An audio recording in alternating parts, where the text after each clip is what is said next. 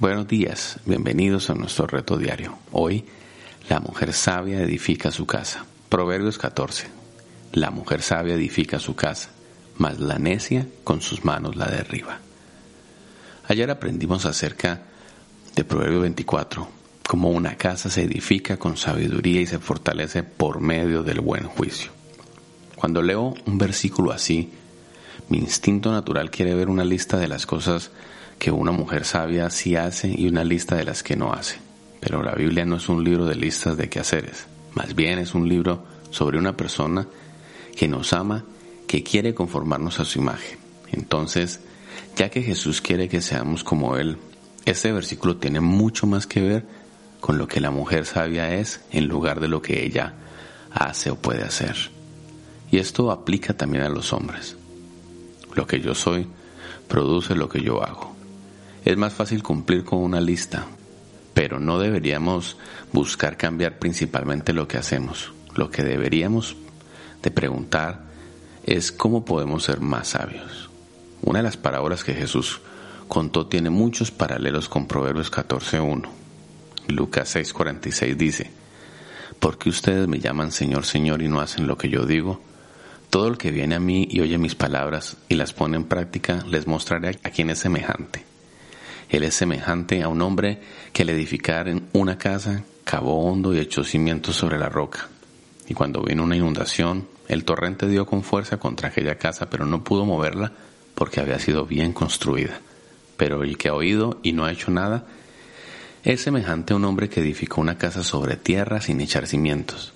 Y el torrente dio con fuerza contra ella, y al instante se desplomó, y fue grande la ruina de aquella casa.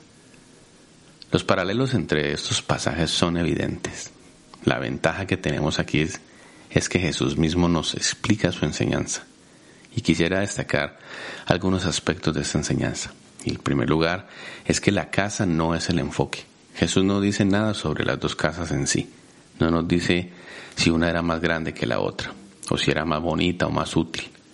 El problema de la casa del insensato no fue las ventanas que estaban muy pequeñas o que faltaron cuartos o que el techo quedó muy bajo. Jesús no le da importancia a la apariencia de la casa. En esta parábola, la casa podría representar los hábitos visibles de una familia.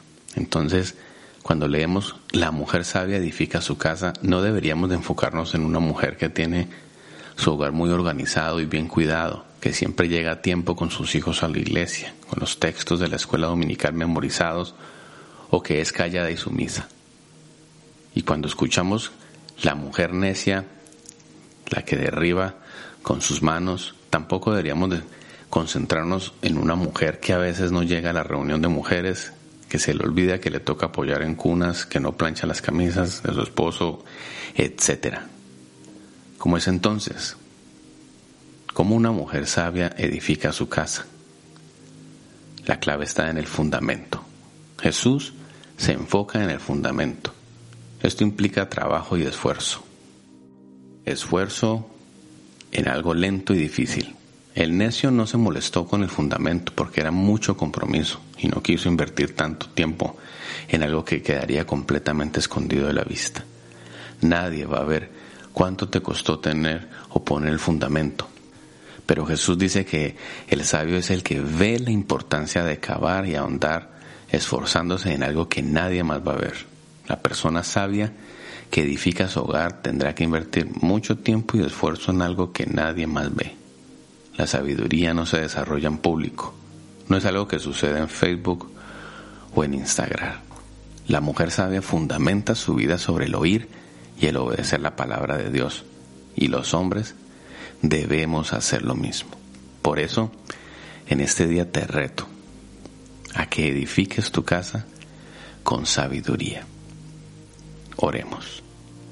Amado Padre Celestial, gracias Señor por tu palabra.